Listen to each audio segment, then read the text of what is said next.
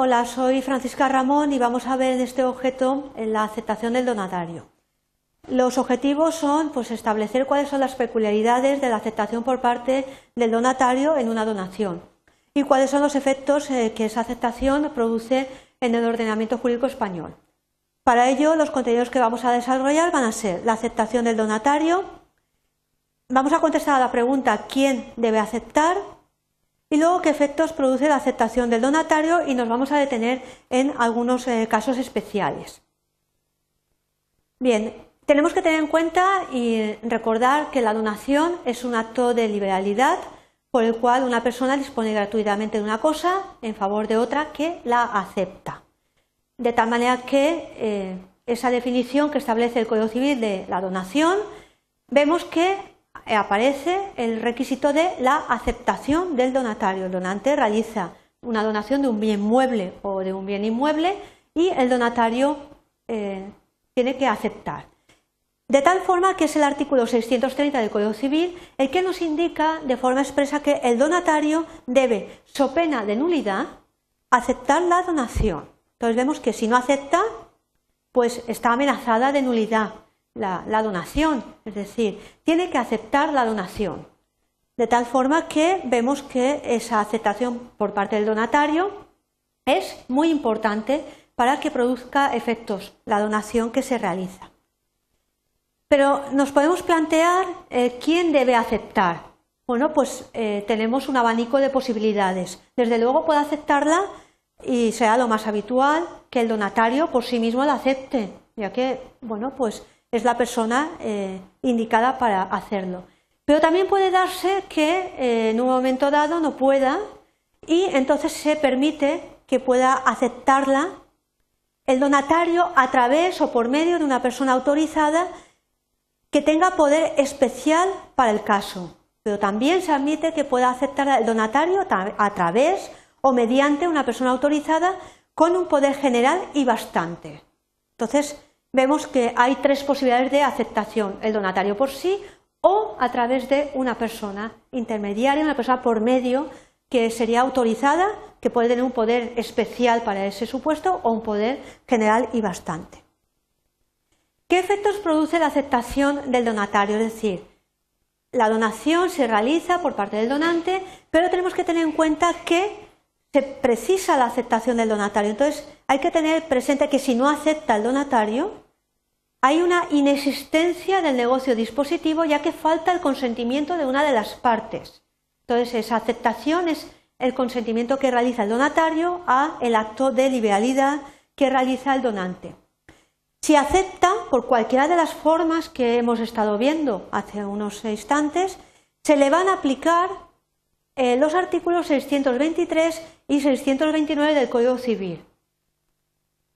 Vamos a verlos, lo que dicen. El artículo 623 del Código Civil nos indica que la donación se perfecciona desde que el donante conoce la aceptación del donatario.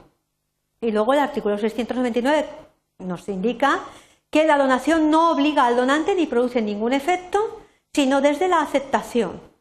Aquí tenemos, en primer lugar, el artículo 623 que nos habla del perfeccionamiento de la donación y el artículo 629 que nos dice cuándo eh, produce efectos y cuándo obliga al donante, que es desde la aceptación.